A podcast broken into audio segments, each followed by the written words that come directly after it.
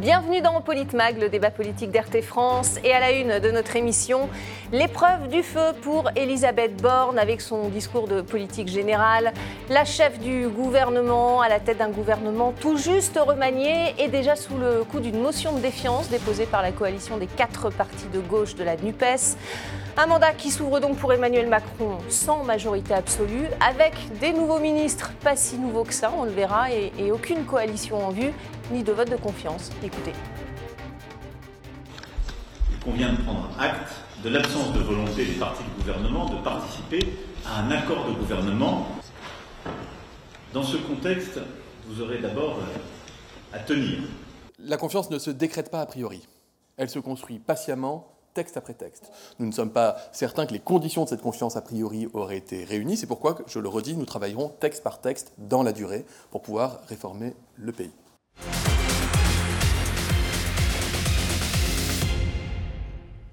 Et pour en débattre avec moi sur ce plateau, Alexis Poulain et Didier Maisto, nos éditorialistes RT France. Bonjour Alexis. Bonjour Magali. Ravi de vous retrouver. Bonjour Didier. Bonjour. Ravi de vous retrouver également.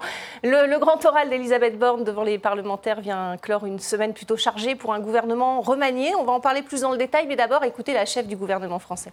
Une majorité relative n'est pas et ne sera pas le synonyme d'une action relative. Elle n'est pas elle n'est pas et ne sera pas le signe de l'impuissance. Voilà le discours de politique générale d'Elisabeth Borne. Un commentaire, Alexis Poulain. À quoi ça sert d'ailleurs? Oh, ça sert à expliquer euh, quelle est la feuille de route. Euh, ça sert à expliquer que le vote des Français ne compte pas, qu'Emmanuel Macron décide de tout et que d'ailleurs le vote de conscience, le, le vote de confiance, confiance. pardon, n'a pas lieu. C'est un joli. C'est un joli euh, Freudian slip, mais ce vote de confiance n'a pas eu lieu parce qu'elle tient sa légitimité du président. Et clairement, elle a été la bonne élève qui récitait les mots qui ont été écrits par la cellule de communication de l'Élysée, sans doute avec un peu Matignon, pour être d'accord sur tout. C'est-à-dire qu'on avait l'impression d'entendre Emmanuel Macron dans ce qu'elle disait. C'était du vide sur du vide, le programme d'Emmanuel Macron. Très vite, on vient sur les retraites, sur euh, le retour du déficit à 3% en 2027. Ça, c'est une demande de la Commission européenne. Et, et tout est à, l'ensemble, c'est-à-dire que Mm. La le vote des des Français n'existe pas, n'a pas compté. Et on fait croire qu'Emmanuel Macron a été élu sur la base d'un projet massivement partagé par les Français. C'est faux. On a réentendu hein, donc le programme d'Emmanuel Macron dans la bouche d'Elisabeth Borne dans son discours de politique générale. Didier Maisto, Euh, qu'en avez-vous pensé sur le style? Oh, vous parliez sous le feu, mais c'est un feu pâle. Euh, on ne peut pas dire qu'il y ait beaucoup d'étincelles. hein. Euh, Effectivement, elle lit euh, des éléments de langage auxquels nous sommes habitués euh, depuis cinq ans. Il n'y a pas de souffle, il n'y a pas de réelle volonté. Et puis c'est comme si c'était rien passé, s'il n'y avait pas eu d'élection.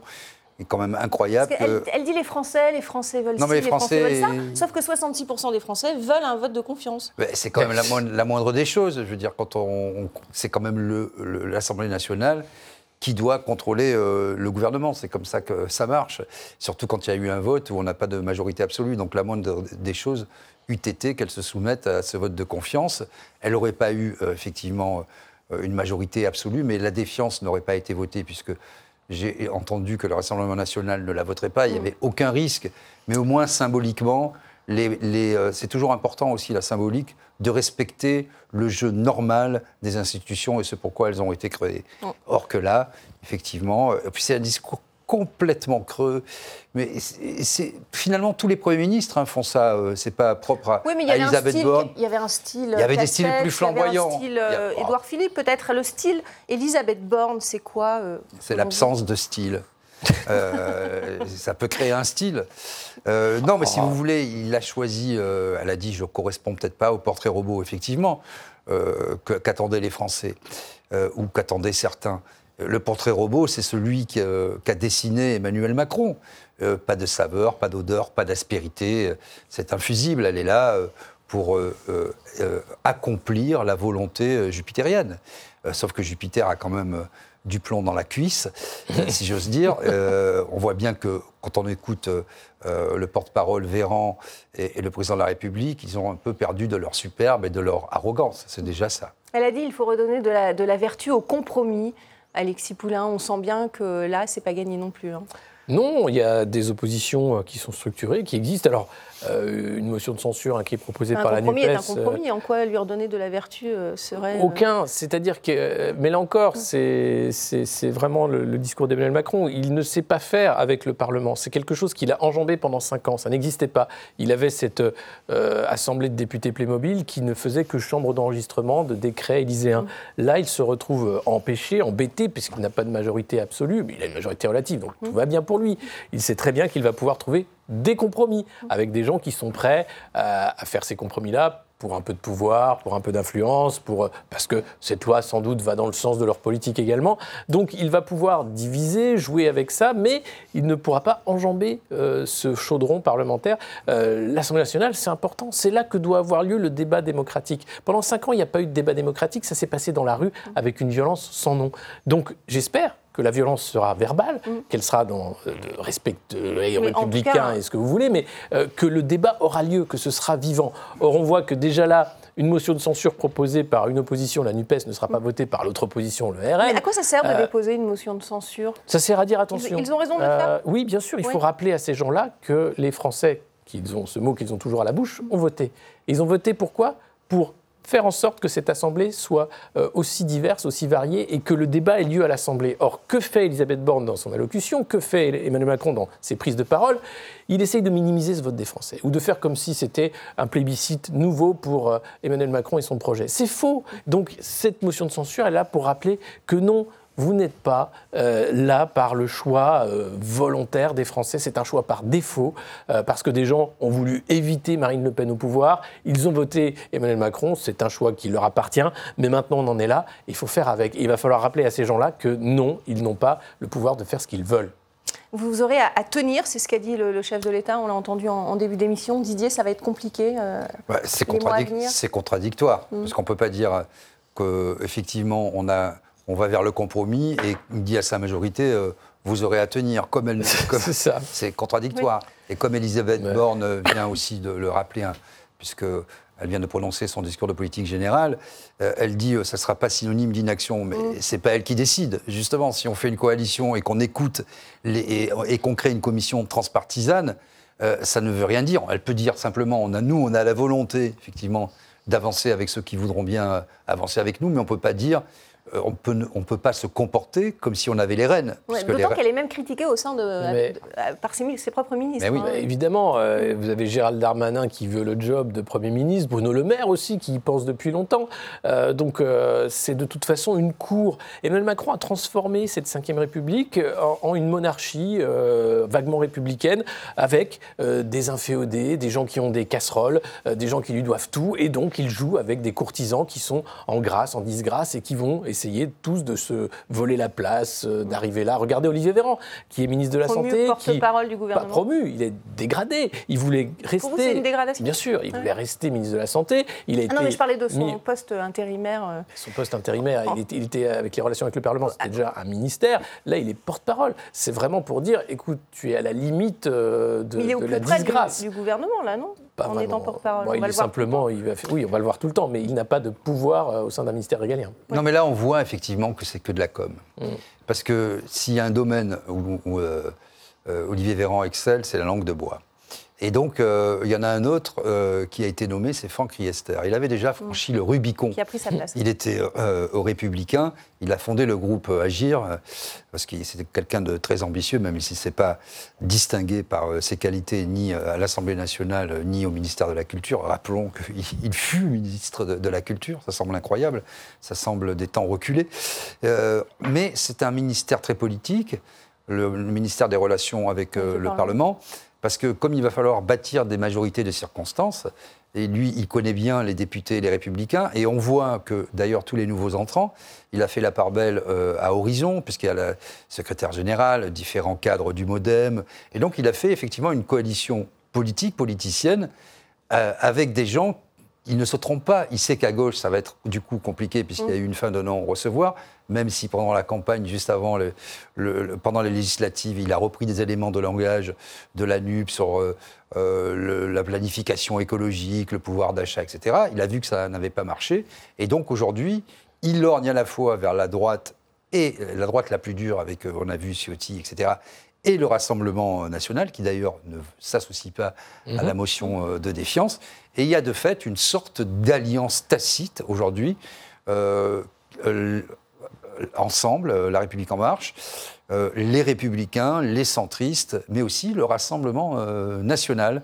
Et de l'autre côté, euh, vous avez la NUP qui semble bien isolée. Donc on voit aussi que les équilibres changent. Nous, on l'avait dit avant euh, les législatives que ça se passerait comme ça, et qu'effectivement, il y avait une alliance de fait aussi, euh, en tout cas, euh, en dépit des rodomontades, entre le Rassemblement national et la République en marche. C'est quand même assez net aujourd'hui. On va parler des, des autres ministres. hein. Elisa- Elisabeth Borne, qui est donc à la tête d'un nouveau gouvernement composé de 42 ministres, euh, 21 femmes et et 21 hommes, parité euh, respectée donc, mais pas vraiment de, de nouveau. On, on va le voir évidemment euh, dans le détail. Un élargissement numérique à, à défaut d'un élargissement politique, selon vous?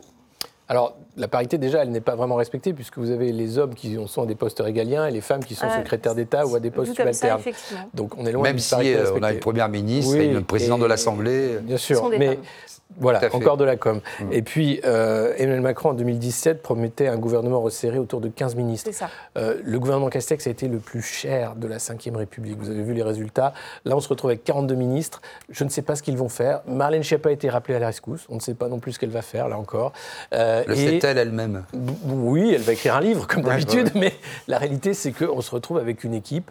euh, Cyril Hanouna n'en a pas voulu, vous croyez ou- je crois qu'elle n'est pas encore prête pour la télévision. D'accord. Son projet n'était pas assez mûri. Peut-être qu'elle va venir à RT, je ne sais pas. Mais en tout cas, là où on en est, c'est qu'on a une équipe qui ressemble fortement à la précédente, avec juste des nouveaux Ouais, arrangements avec Horizon, avec le Modem, avec Agir, pour être sûr de ne fâcher personne le temps que ça dure. Et moi, j'ai l'impression que ce gouvernement, il est là uniquement pour attendre la dissolution. Alors écoutez ce qu'en dit Manuel Bompard de, de la France Insoumise, justement. Changement de fonction, retour des ministres du quinquennat précédent, pourtant évincés il y a un mois. Il y a manifestement peu de volontaires pour grimper à bord du Titanic. Est-ce que c'est par, par faute, euh, par manque de, de volontaires, selon vous, ou pas? Je ne C'est crois une pas. vraie volonté euh, de garder les mêmes. Vous savez, euh, ça c'est facile de dire qu'on n'était pas volontaire quand on ne vous a pas appelé. Mm. Pour l'avoir vécu euh, refuse pas, un poste de ministre. de très près, oui. euh, les gens attendent fébrilement que leur téléphone euh, sonne. Euh, en réalité, non, c'est le, le- quand même le président de la République qui décide. Et effectivement, il a rappelé euh, tous les gens qui, qui étaient partis par l'escalier de secours, qui reviennent par l'escalier de service. Et c'est ce qu'on ne comprend pas, le- l'aller-retour express de Marlène Schiappa, par exemple. Non, mais on- ça, la- fait, ça fait partie des gens qui font du buzz, comme on dit, euh, qui créent des faux débats. euh, Oui, qui- c'est pas elle qui a choisi. non, mais qui détournent un peu. Mais c'est Emmanuel Macron qui a choisi. Parce qu'à quoi C'est pas lui faire offense? Oui, Quelqu'un peut-il dire dans cette pièce ou parmi les Français euh, à quoi Marlène Schiappa a-t-elle servi dans ce gouvernement Sinon, amuser un petit peu la galerie, faire des polémiques, écrire des bouquins euh, qu'elle vend euh, ou qu'elle donne à ses amis, à ses enfants et à ses proches? Bon, euh, 140 exemplaires de son dernier. voilà. Donc, ça fait partie.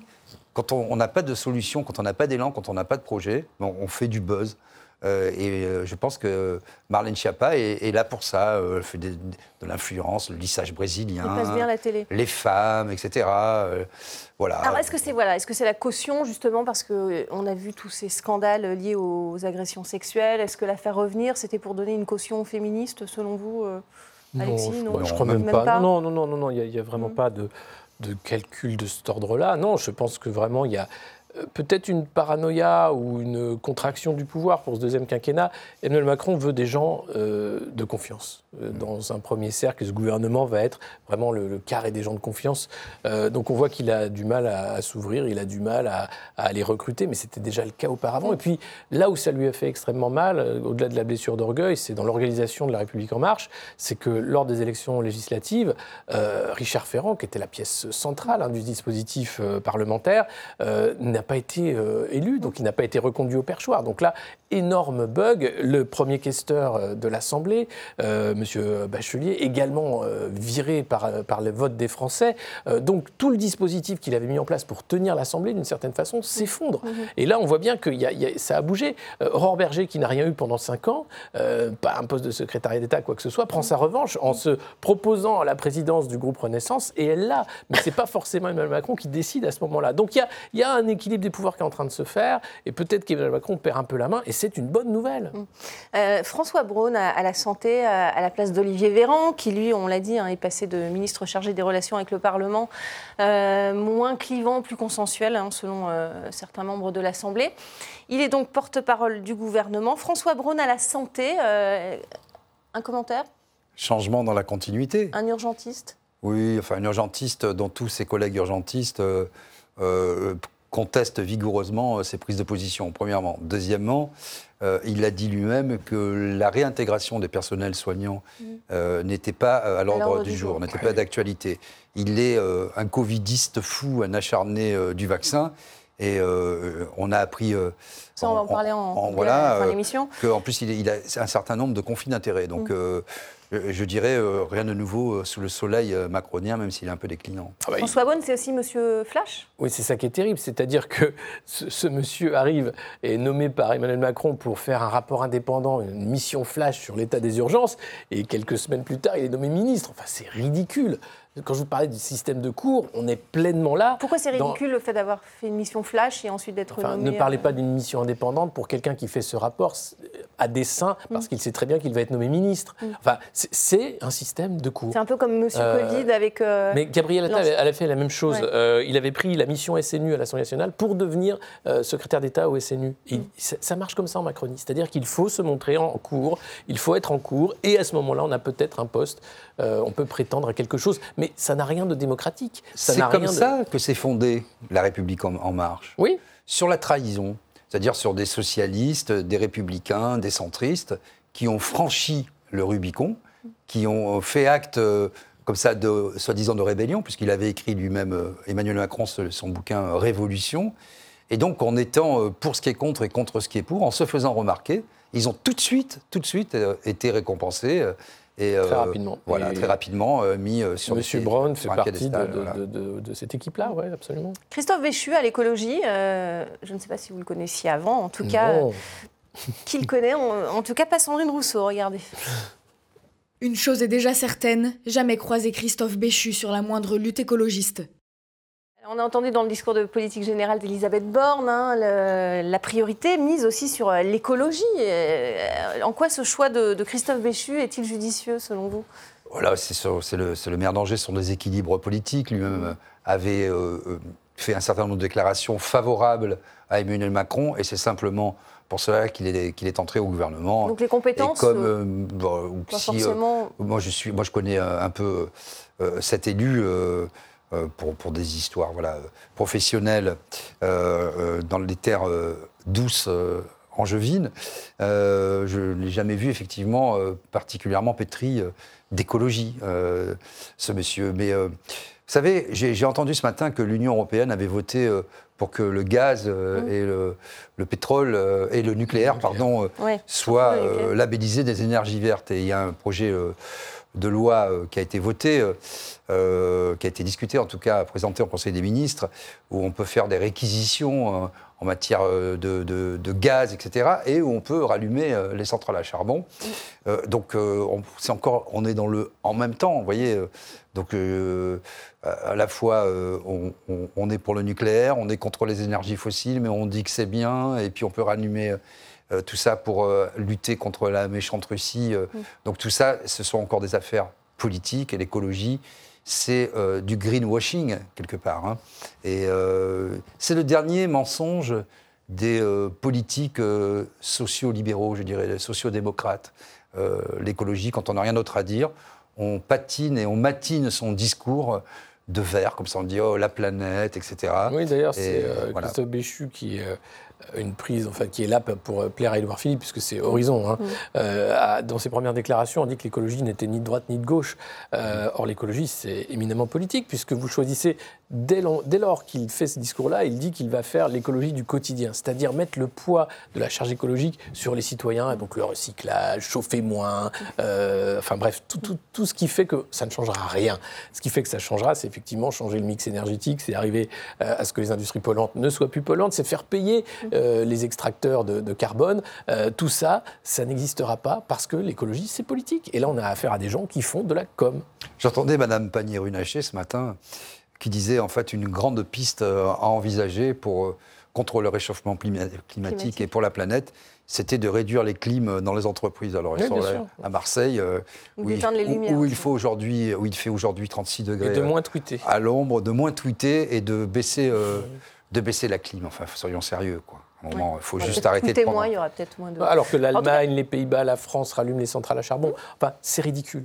Euh, c'est ridicule, ils sont ridicules, je pense qu'ils le savent, mais tant que ça fonctionne, qu'on a des médias complaisants, des Français qui sont peu informés, ça peut continuer le greenwashing. Mais aujourd'hui, je vois un mensonge, une hypocrisie phénoménale, et la façon aussi de faire porter la charge mentale euh, aux Français en disant c'est votre faute. C'est ça. Vous, vous, triez roulez pas trop, les vous êtes déchets, trop riche, vous, enfin vous- voilà. voilà. vous vous chauffez trop, vous vous refroidissez trop, vous prenez votre voiture. C'est toujours votre plus- faute, c'est vraiment vous, vous faites Voilà. rien, on vous demande tout et vous faites jamais rien, c'est c'est insupportable. Ouais, Un effort collectif toujours. Euh, Le, le portefeuille des Outre-mer a été euh, intégré dans le ministère de, de l'Intérieur de, de Gérald Darmanin. Euh, là aussi, quel signe ça envoie, euh, Didier? C'est une punition, hein, comme a pu le, le- le tweeter quelqu'un. C'est pas une, une menace. hein.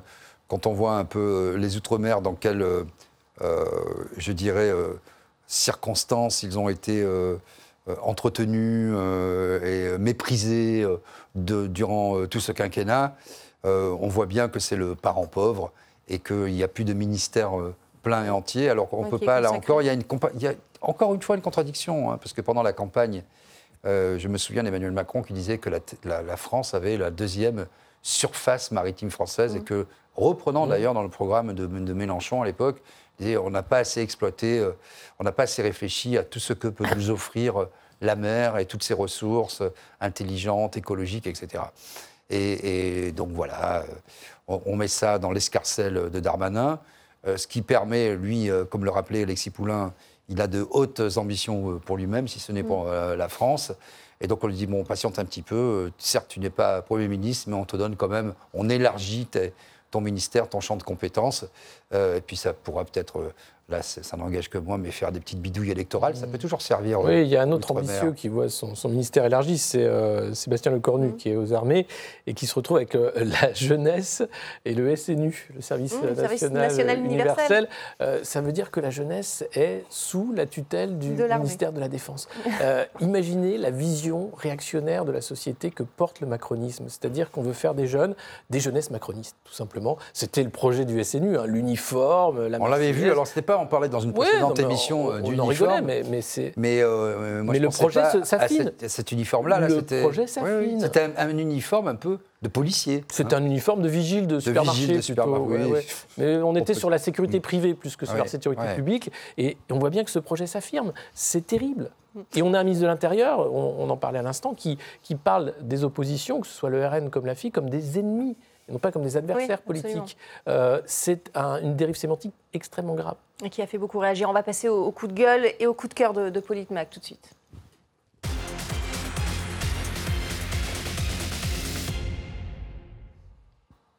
Et on va commencer par votre coup de gueule. Alexis, ce sont les urgences pédiatriques qui ferment la nuit.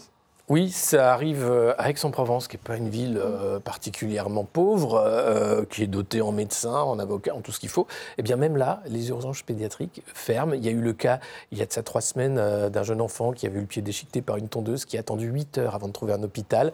Euh, D'Angers à Tours, en passant par Paris, par hélicoptère, on a finalement trouvé un hôpital à Angers, mais il a fallu plusieurs heures. Alors les pompiers avaient fait les premiers secours et les premiers soins, heureusement, mais pour ce qui était des urgences pédiatriques, il n'y en avait pas. Il été traité en urgence normale. Il a fallu déprogrammer d'autres personnes pour le traiter. Euh, ça s'effondre. Ça se voit. Il n'y a même plus de sparadrap qui tient quoi que ce soit. Euh, et quand on parle d'urgence pédiatrique, on parle de la vie des enfants. C'est-à-dire qu'on a affaire à un système qui va créer des morts. Euh, beaucoup ont déjà annoncé euh, le danger cet été Mmh, pour les urgences. des urgences. À Bordeaux, beaucoup vont fermer. Là, on parle d'urgence pédiatrique. On parle même de maternité maintenant qui disent attention, si vous voulez accoucher cet été, ça risque d'être difficile et délicat. Quel pays développé en arrive à autant de maltraitance pour sa jeunesse et pour ses femmes enceintes Enfin, c'est- c'est dingue. C'est dingue. Voilà pour votre coup de gueule. Didier, vous, vous avez- vous- on va revenir hein, évidemment sur la nomination de, euh, du nouveau ministre de la Santé, euh, François Braun. Un coup de, de gueule euh, sur son passé. Oui, euh, les médias mainstream l'avaient présenté comme euh, l'urgentiste, spécialiste euh, des questions. Euh, Il avait fait sa mission euh, flash euh, et, et il devait répondre euh, à toutes euh, les urgences, puisque effectivement les urgences pédiatriques euh, ferment, mais beaucoup d'urgences sont dans une situation catastrophique en France. Et beaucoup de praticiens ont tiré la sonnette d'alarme. Je rappelle qu'il y a deux ans, 40 chefs de service avaient démissionné parce qu'ils faisaient simplement de la compta et plus de la médecine. Mais ça, c'est la médecine ambulatoire. hein. Comme le disait Alexis, on rentre, on sort, il faut passer le moins de temps possible et euh, il faut que ça coûte le moins d'argent possible. Et on a la des qualité donc- des soins. Et donc, Dans sa il faut toujours être curieux. Je suis allé voir dans la déclaration euh, d'intérêt qu'on peut trouver sur le site de- de- du ministère euh, de la Santé d'ailleurs. Et euh, on voit qu'il a travaillé pour Novartis. Donc le déclarant, c'est coché, c'est pour lui, hein, c'est pas pour une association, c'est pas pour un groupement, c'est pour lui. Euh, il Et a perçu de l'argent et pour AstraZeneca. Alors je dis pas euh, qu'il faut absolument relier euh, ces faits, mais c'est quand même, je trouve, un peu difficile quand on le présente comme un, un médecin indépendant euh, qui fait une mission flash pour répondre à l'urgence de l'hôpital, d'apprendre qu'il est pour la vaccination euh, de masse, euh, contre la réintégration, la réintégration des soignants et qu'il est rétribué par des laboratoires Il a été pharmaceutiques rétribué. en 2015 et jusqu'à 2017 Jusqu'à et même en 2019. 2019 par En tout des, cas, ça a été omis dans les mainstream. hein, ce que vous par des fabricants de vaccins à grande échelle. Donc ça pose quand même question. Pour ma part, moi je souhaiterais qu'il n'y ait pas de conflit d'intérêts pour tout membre du gouvernement. Il ne suffit pas de les déclarer, puisqu'on voit que ça ne sert à Même rien. passé, on- il faut qu'on ait un Mais oui, à un moment, euh, si vous voulez, vous ne pouvez pas. C'est même pas être irréprochable. Mm. Il ne faut pas de mélange des gens. Vous servez le public. Moi, ça me dérange, ça me choque pas que Mm. des médecins travaillent pour le privé et fassent des mais- fortunes mais, avec euh, le privé.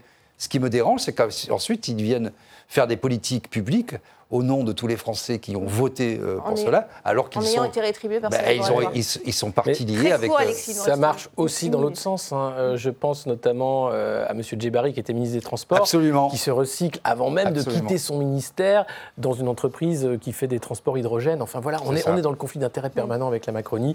Euh, C'est un cas évident. un encore une nouveau fois. cas. Merci beaucoup, messieurs. Merci euh, d'avoir participé à ce débat. C'est la fin de, de Politmag. Euh, Merci évidemment à, à vous pour votre fidélité. Restez avec nous sur RT France.